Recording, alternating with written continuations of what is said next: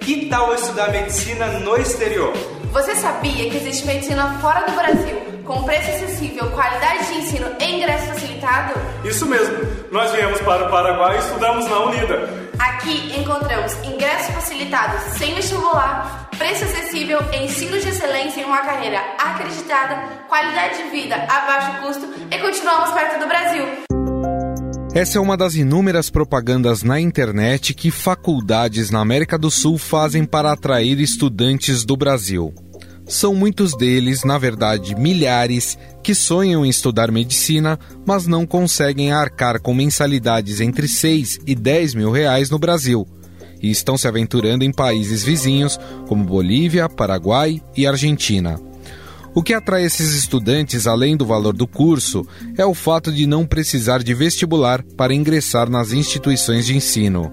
O número de brasileiros que resolveu seguir este caminho cresceu bastante nos últimos anos. Para se ter uma ideia, hoje, quase 70 mil estão matriculados em faculdades de medicina nos países vizinhos. O grande problema é que parte dessas instituições não tem habilitação para oferecer o curso ou possui estruturas precárias de ensino. Mas como vivem esses brasileiros? Quais os perrengues que passam durante a vida universitária? E quanto ao futuro na profissão dentro do Brasil? A repórter do Estadão Fabiana Cambrícoli preparou um especial que será publicado nesta quarta-feira no portal do Estadão. Ela foi até Pedro Juan Cabaleiro, na fronteira do Paraguai com o Brasil, conhecer os brasileiros que lá estudam e conta pra gente os bastidores dessa grande reportagem.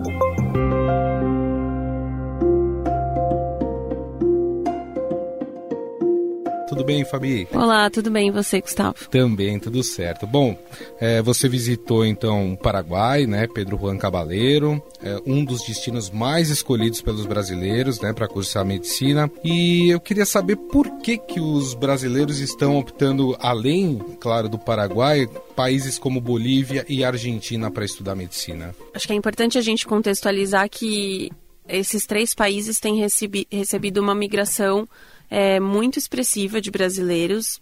Na nossa reportagem, na nossa apuração, a gente levantou que já são 65 mil brasileiros estudando medicina nas universidades desses três países.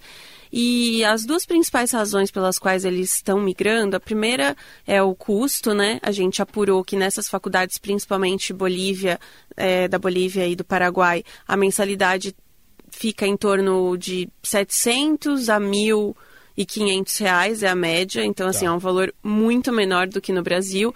No Brasil, dificilmente uma faculdade de medicina vai ter mensalidade inferior a 5 mil reais. Então eles contam que eles mudando para lá, pagando mensalidade, aluguel e todo o custo de vida, não chega nem a metade do que seria uma mensalidade é, de medicina aqui no Brasil. Fica tão alto que se a gente estudar no Brasil.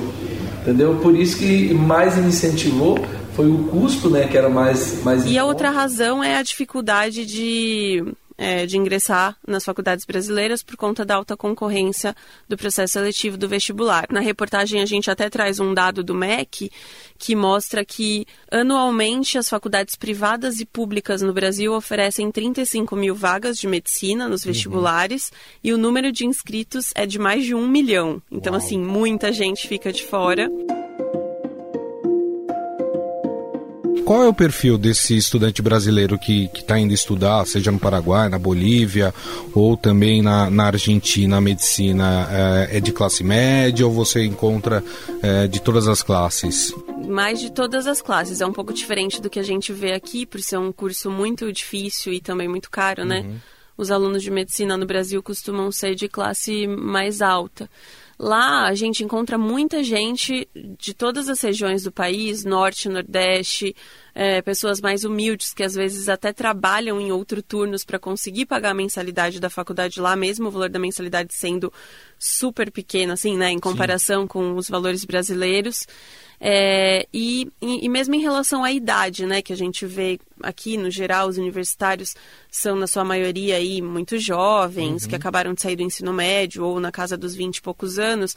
Lá tem muita gente que já é um pouco mais velha, 30 e poucos, 40 anos, que às vezes até já eram formados em outra profissão. Farmácia no Brasil, né? E eu fiz estágio um certo tempo no hospital, eu fazia estágio em hemodiálise, mas como farmácia, sabe? Na faculdade de farmácia. E eu acabava acompanhando alguns procedimentos médicos nesse setor de hemodiálise, sabe?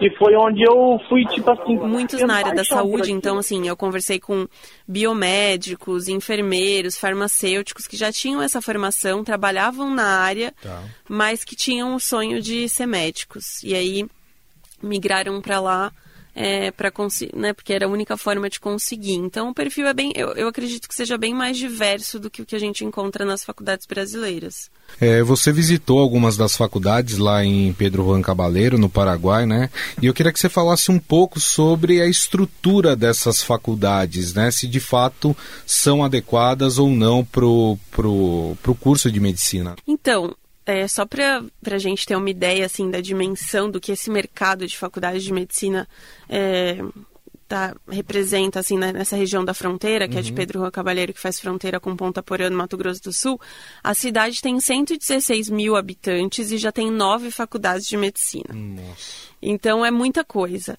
E o que eu observei visitando as faculdades, eu, eu dessas nove eu consegui visitar seis. É, a maioria delas não tem a estrutura assim ideal para um curso de medicina, né? Uhum. Então, muitas não têm é, laboratórios adequados. A gente foi em algumas que nem tem ou não tem laboratório de anatomia, ou se tem, não tem cadáver, o corpo, que é, é primordial para o estudo de anatomia nos primeiros anos da faculdade. Ou seja, os ossos para estudar. Não temos uma morgue adequada. Há morgue, mas não há cadáveres. Como é que nós vamos estudar? Estamos estudando através de Atlas. Como é que você pode estudar? As bibliotecas também têm poucos exemplares de livros, é, mas é importante deixar claro também que na, na, região tem algumas faculdades que são mais antigas, mais tradicionais, que têm uma estrutura um pouco melhor. Então, embora as mais novatas, né, as que, tão, que foram abertas nesses últimos anos para atender um pouco desse boom de estudantes brasileiros, é, essas mais novatas sejam um pouco mais precárias, digamos assim, tem, uma, tem duas ali na região que têm um selo de excelência do governo paraguaio tá. e que tem uma estrutura um pouco melhor. Mas as demais é, têm uma estrutura assim que deixa a desejar, né, para falar o mínimo. Uhum. Tem uma, inclusive, que a gente visitou, que ela não tem, ela já tem 200 alunos. Ela foi aberta em outubro de 2018 e ela nem sequer tem a habilitação do governo paraguaio para funcionar. Então ela está irregular. Se ela continuar assim, inclusive, os alunos formados lá não vão ter nem direito a tirar o diploma, porque uhum. a faculdade não é reconhecida. Sim. Mas o que costuma acontecer muito lá, que é uma legislação que me parece um pouco mais frouxa, é que tem muita faculdade que faz isso. Abre coloca os alunos, vai dando as aulas e vai correr atrás da documentação depois. Não, e muitas vezes consegue. Para cá, da Sul-Americana, eu não sabia que não tinha o CONES. Uhum. Eu não sabia. Depois que a gente começou a entrar no curso, já no meio do ano que começou a, a sair a, os trânsitos. Essa faculdade mesmo, que não tem habilitação, o campus dela ele, ele foi montado numa rua de terra, num galpão de lata, que é super quente, só tem algumas salas de aula improvisadas, uhum. não tem laboratório ainda, né, que eu falei que não tem laboratório de anatomia, tem só alguns objetos que simulam alguns órgãos, né? Tá. É, essa é a situação. Essa foi a pior situação que a gente encontrou. Nessas nove faculdades da fronteira, mais de 90% dos alunos são brasileiros.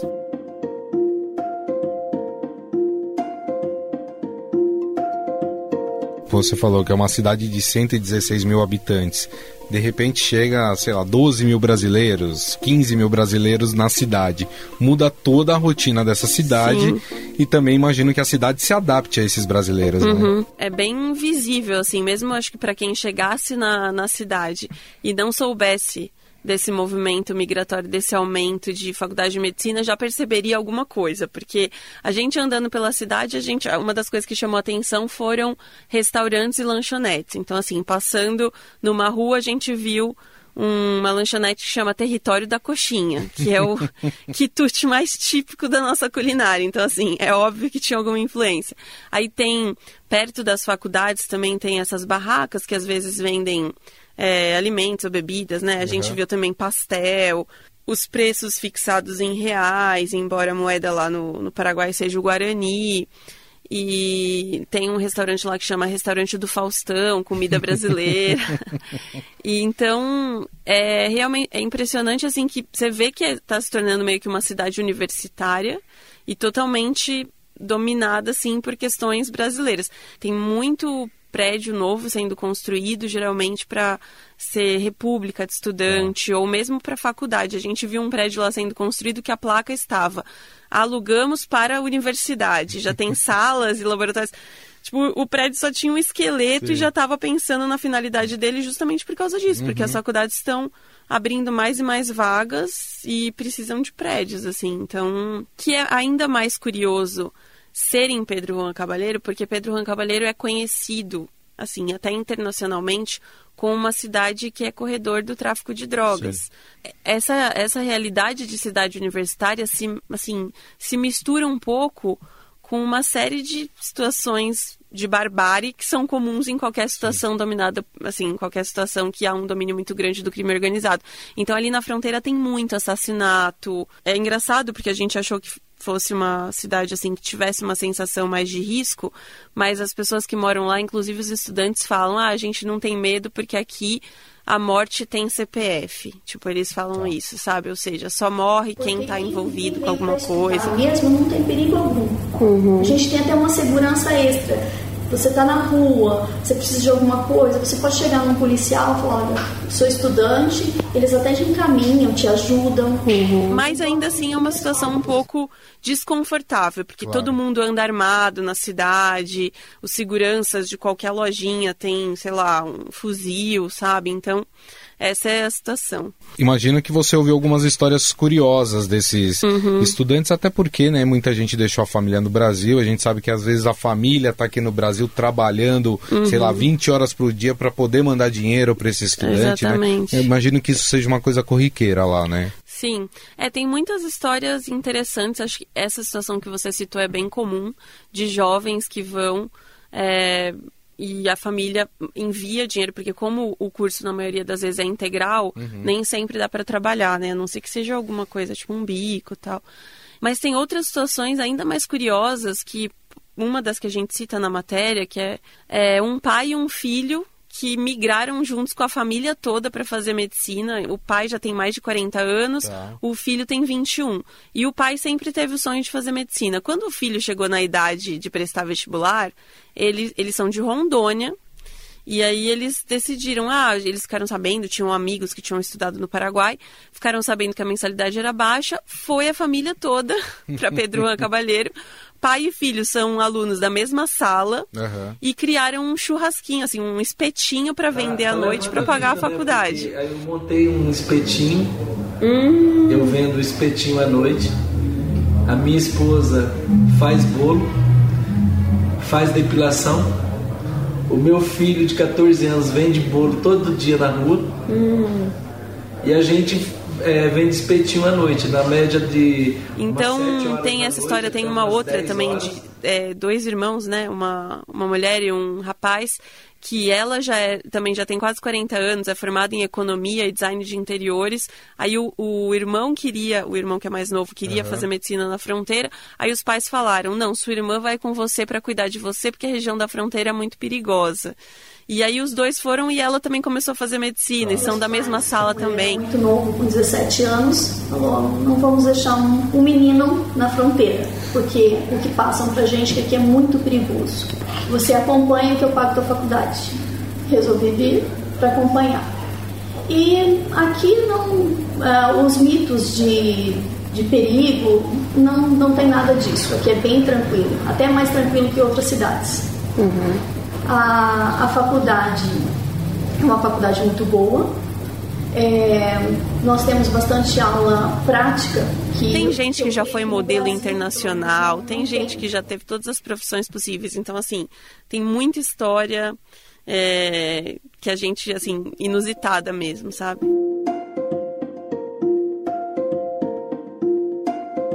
É, mas vocês também tiveram acesso a um relatório, né, que foi produzido pelo, pelo consulado brasileiro, né, pelo MEC, sobre as situações que ocorrem nesses países com os estudantes brasileiros, né? Uhum. Tem denúncia de abuso sexual. É, queria que você falasse um pouco sobre isso, né, essa preocupação em relação à, estadia dos estudantes brasileiros lá. O MEC percebeu por causa dessas cifras gigantes de, de brasileiros migrando para fora, o MEC pediu para o Itamaraty acionar os consulados do Brasil nesses três países, Argentina, Bolívia e Paraguai, fazer um relatório sobre as condições dos estudantes brasileiros de medicina nessas localidades.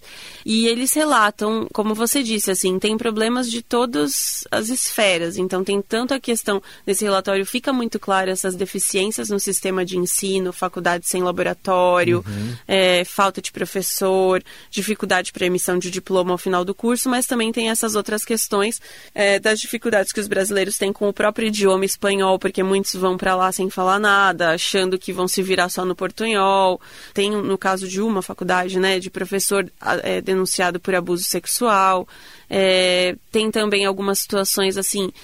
É, de abuso das faculdades em relação aos custos. Então, é, tem alguns relatos de, por exemplo, ah, se você só, só pode fazer, sei lá, a prova de recuperação se você pagar tanto, ou só vai emitir um documento se você pagar tanto. Então, fica aquela situação de que a mensalidade é mais barata, mas às vezes nos outros custos de emissões de documentos o aluno fica meio refém desse sistema, né?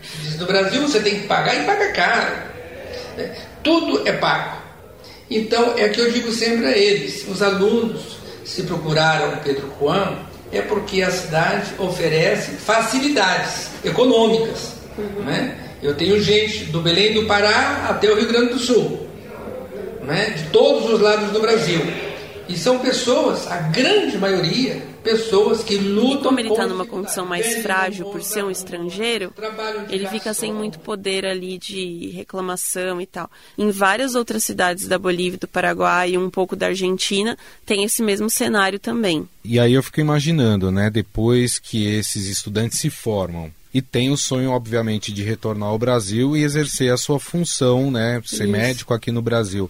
Quais são os percalços, quais as dificuldades até chegar o momento que eles conseguem de fato atuar como médicos aqui no Brasil, Fabi? Para eles poderem atuar no Brasil, eles têm que passar pela revalidação de diploma, né? No Brasil, a principal porta para revalidar é o exame Revalida, que é feito pelo Ministério da Educação. As universidades federais também podem fazer seus processos autônomos, mas a maioria adere a esse sistema federal, que é o sistema do Revalida, que é uma prova feita em duas fases. A primeira fase é teórica e a segunda é prática. Só que a gente levantou alguns números que mostram que, embora o número de inscritos no exame Revalida nos últimos anos tenha saltado de 200 e pouco para mais de 4 mil brasileiros estão tentando Uau. revalidar o diploma entre 2011 e 2017, uhum.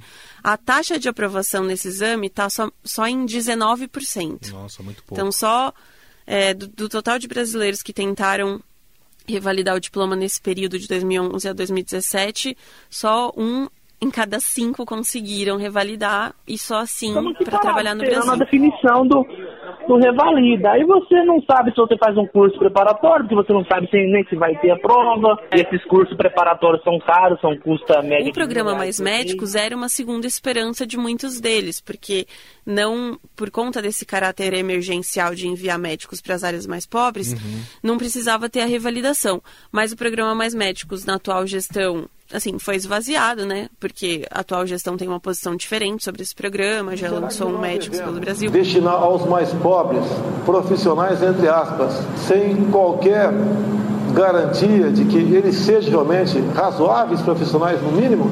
Por conta dessa, dessas mudanças no programa Mais Médicos, é, não tem muito mais essa possibilidade dos, dos médicos formados no exterior de atuarem no Brasil enquanto não passam no Revalida. Outro problema é que a última edição do, do exame Revalida foi realizada em 2017. Hum. Então, desde então, por uma série de problemas no MEC, é, o exame não foi realizado, então todo mundo que se formou de lá para cá está simplesmente sem ter o que fazer. Então, a gente entrevistou pessoas que Tem gente que fica no Paraguai enquanto isso, porque como eles têm o diploma de lá, eles podem atuar como tá. médicos lá. Qualquer, o nosso diploma é válido em qualquer é, país do Mercosul. Tem gente que está trabalhando, a gente entrevistou um rapaz formado em 2017 que está trabalhando como assistente administrativo no Brasil, porque não tem como trabalhar como médico. Desde 2017 parado, eu trabalho como na parte administrativa, não tem nada a ver com o meu trabalho. Eu trabalho no, eu trabalho no setor administrativo da Secretaria de Saúde, mas nada relacionado à minha área. Então entendeu? a situação assim é de muita incerteza e angústia, porque além da dificuldade do exame em si, no momento eles não sabem nem a previsão de quando vai ter uma outra prova para eles tentarem revalidar, né? É verdade. Bom, esta Fabiana Cambricoli, repórter do Estadão, que fez essa matéria, falando, contando um pouco mais aí da vida dos estudantes de medicina brasileiros que estão estudando medicina eh, em nossos países vizinhos. A gente falou mais do Paraguai, mas ela também apurou sobre estudantes que estão na Bolívia, na Argentina. Vale lembrar também que mais informações, aliás, muito mais informações, você terá daqui a pouco no estadão.com.br. A matéria vai sair completa para vocês no nosso portal. Fabi, mais uma vez, muito obrigado, viu? Um grande abraço para você. E eu que agradeço, Gustavo. Obrigada. Estadão Notícias. Conheça o lado private da XP, que une a solidez financeira de uma marca global com o dinamismo de um family office. O resultado é uma experiência exclusiva, acompanhada dos melhores profissionais de investimentos do mercado e na gestão de grandes fortunas para preservação e aumento do seu patrimônio. Conte com serviços de gestão ativa de patrimônio. Por aqui, nossos profissionais traduzem temas econômicos relevantes para produtos de investimento, oferecem o acompanhamento necessário para montar uma estratégia de planejamento sucessório e consideram o cenário global como base. Acesse xpprivate.com.br.